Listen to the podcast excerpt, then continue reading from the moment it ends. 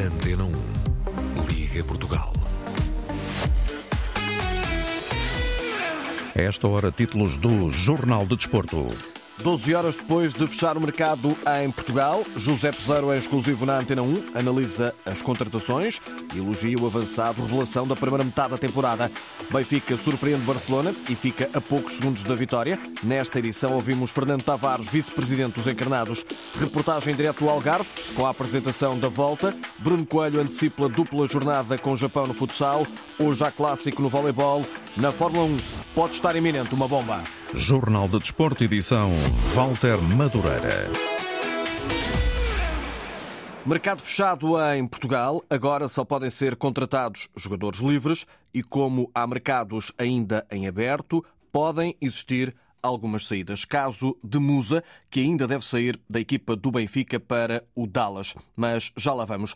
Otávio Otaíde foi oficializado no Futebol Clube do Porto, quase no fecho do mercado.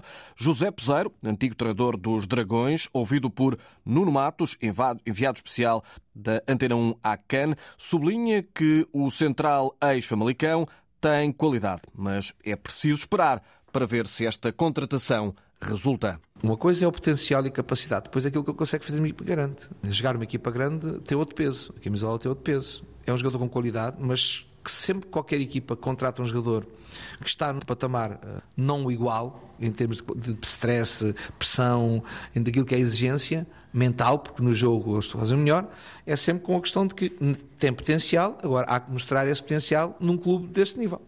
E o mesmo se aplica a Coba, contratado pelo Sporting ao Estoril. Bom jogador, muito potencial, dentro daquilo que é outros casos, jogadores com, com, com, potencial, com capacidade, como a questão do Otávio para o, para, o, para o Porto. Se há uma carência no plantel, ou se veem que há possibilidade de, de, de, desse jogador, tal como Diamond uh, aconteceu no Sporting, em que o Sporting percebeu que havia ali um talento, um jogador com muita capacidade, e veio-se a provar que uh, acertou, é outro caso. Portanto, é um jogador que mostrou até agora no Estoril potencial e capacidade, que há sempre um risco, mas um risco premeditado, um risco, um risco premeditado, um risco, acho considerado, com certeza a avaliação, e acho que os clubes grandes estão a avaliar um, bem o mercado.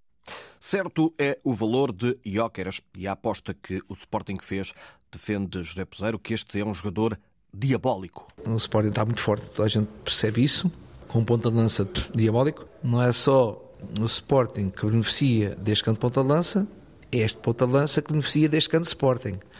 E ninguém pode esquecer isso. Não é o upgrade que o Sporting tem do ponta de lança. Este ponta de lança também nunca jogou tanto como joga agora.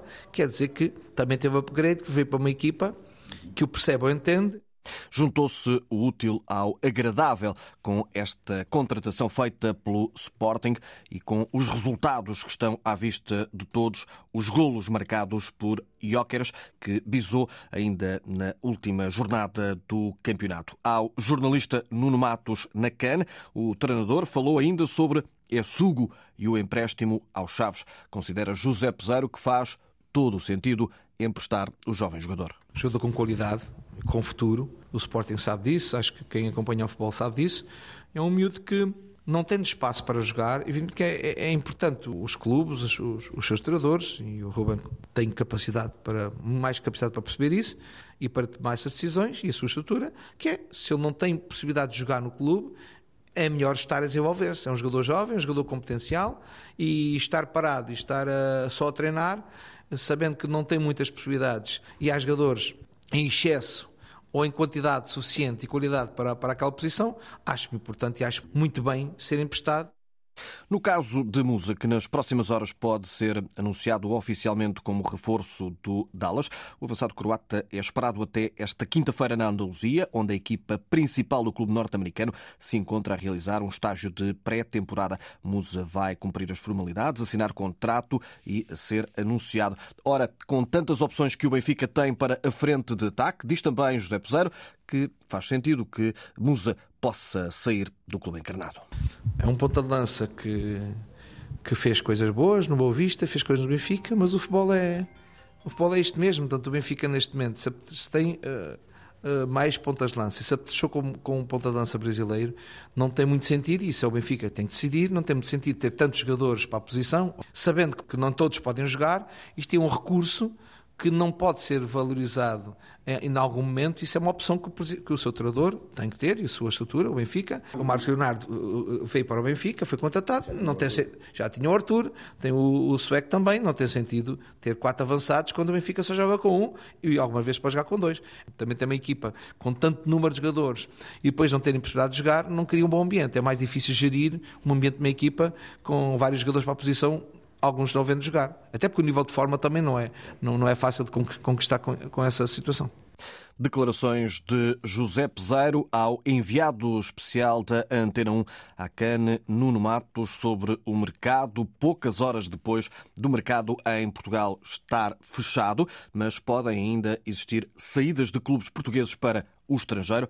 Agora, para os clubes nacionais, só podem mesmo chegar atletas nacionais. No Nottingham Forest, eh, treinado por Nuno Espírito Santo, oficializou esta quinta-feira a chegada de Rodrigo Ribeiro, um avançado de 18 anos, rumo a Inglaterra por empréstimo do Sporting, válido até final da época. O Forest fica com opção de compra de 12 milhões de euros.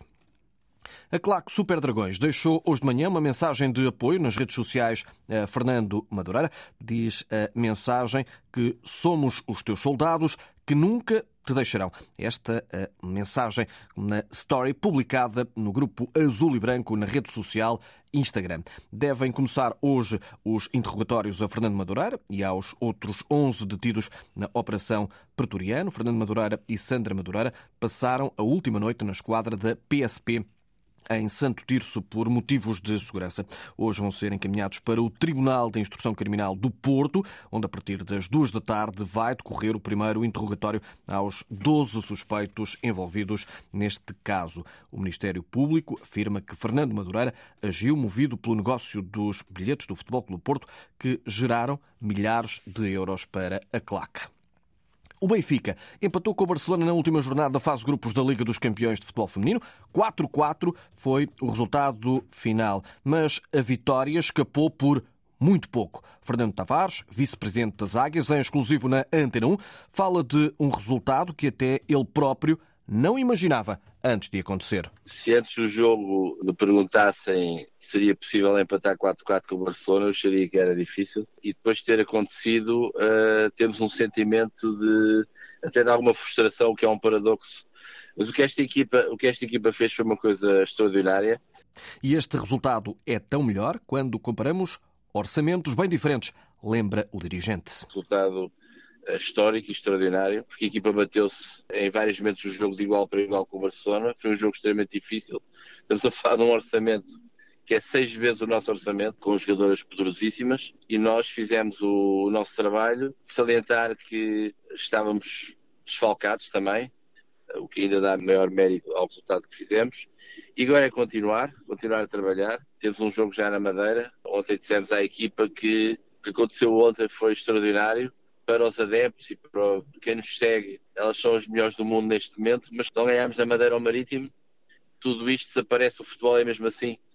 E este é o terceiro ano em que a Liga dos Campeões tem fase de grupos e pela primeira vez uma equipa portuguesa chega a fase, uma fase tão adiantada da prova, o que é também um feito. Já chegar aos grupos é uma coisa extraordinária, estar no top 16 é uma coisa já extraordinária. Este é o quarto ano de participação na Liga dos Campeões, o terceiro realmente com o modelo de grupos. Nós já ano passado tínhamos ficado ali um pouco perto da qualificação. O Barcelona perdeu um jogo que não devia ter perdido contra o Bayern isso prejudicou a nossa, a nossa possibilidade de passarmos, ou a possibilidade de irmos a Munique e disputar a passagem, eh, melhor dizendo. E este ano, felizmente, tivemos um Barcelona que ganhou os jogos todos isso também facilitou as contas do Benfica, porque sabíamos que teríamos dois jogos com o Eintracht, seriam duas finais e aí seria decidida a passagem do Benfica. É um feito histórico, é a primeira vez que uma equipa consegue isto, e agora é continuarmos a alimentar, a alimentar o sonho europeu e também o sonho nacional, que é importante também, para que este sonho europeu se consolide a ganhar o Campeonato Nacional.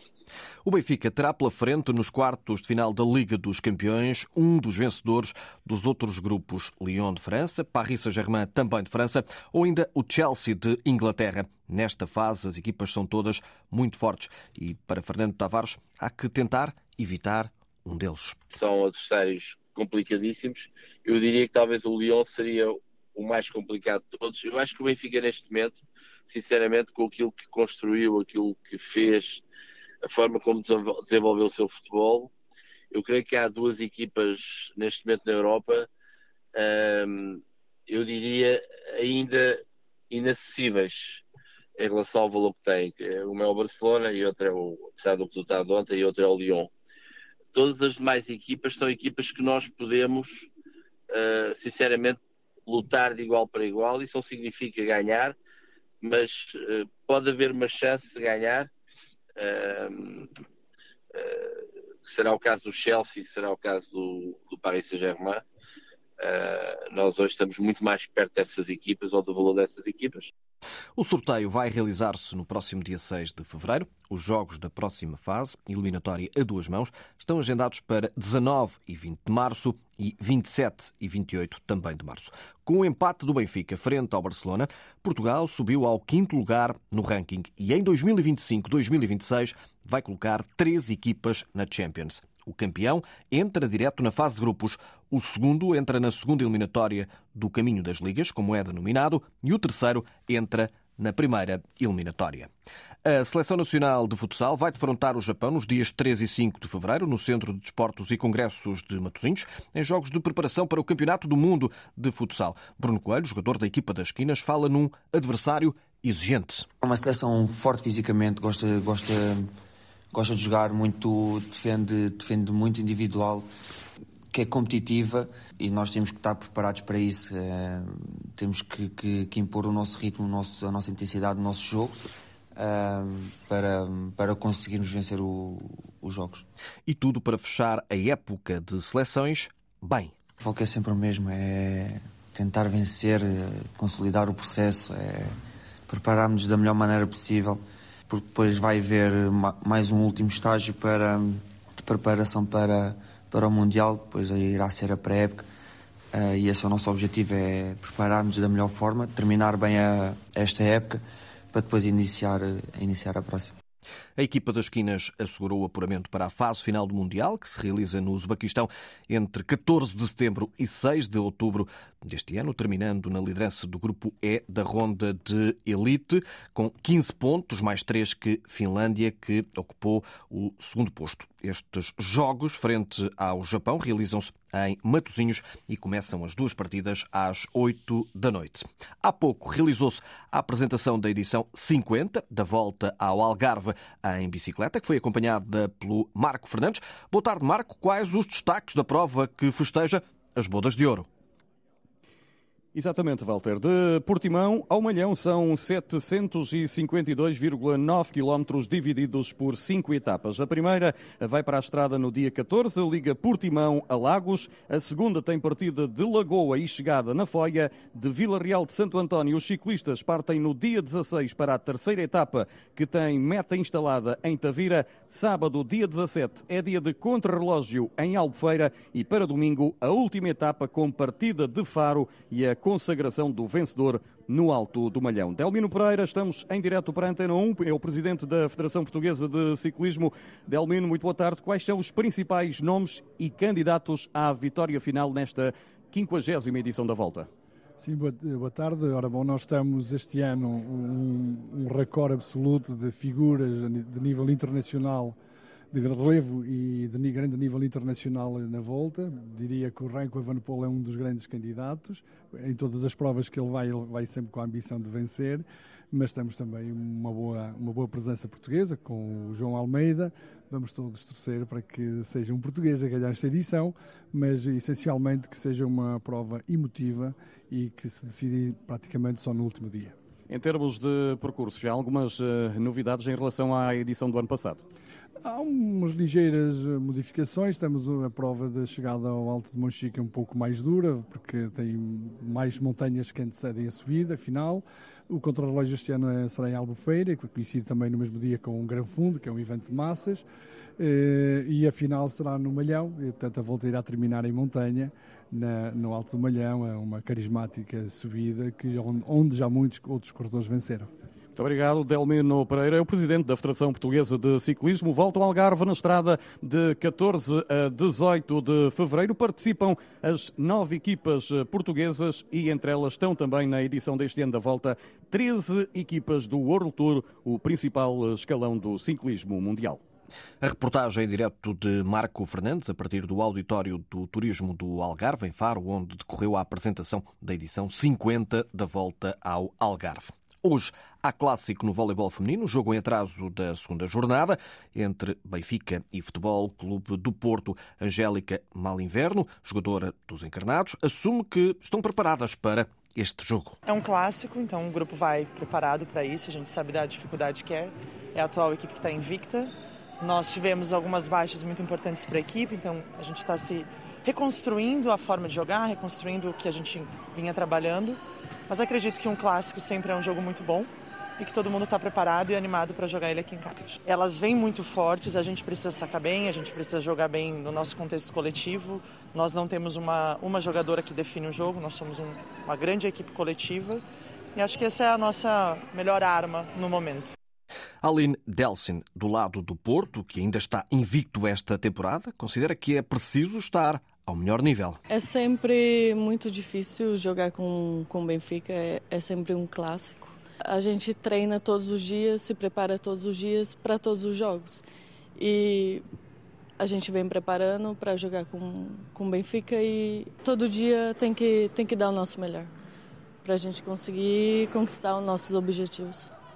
Benfica-Porto, às sete e meia da tarde, no Pavilhão da Luz. Fechamos com Fórmula 1. Lewis Hamilton está muito perto de chegar a acordo com a Ferrari. A informação foi avançada pelo jornal AS, que refere que o piloto inglês deve deixar a Mercedes no final da época de 2024 para rumar à Ferrari. Hamilton irá ocupar o lugar de Carlos Sainz, o espanhol, que está a ser apontado a outras equipas como Aston Martin ou também a Mercedes.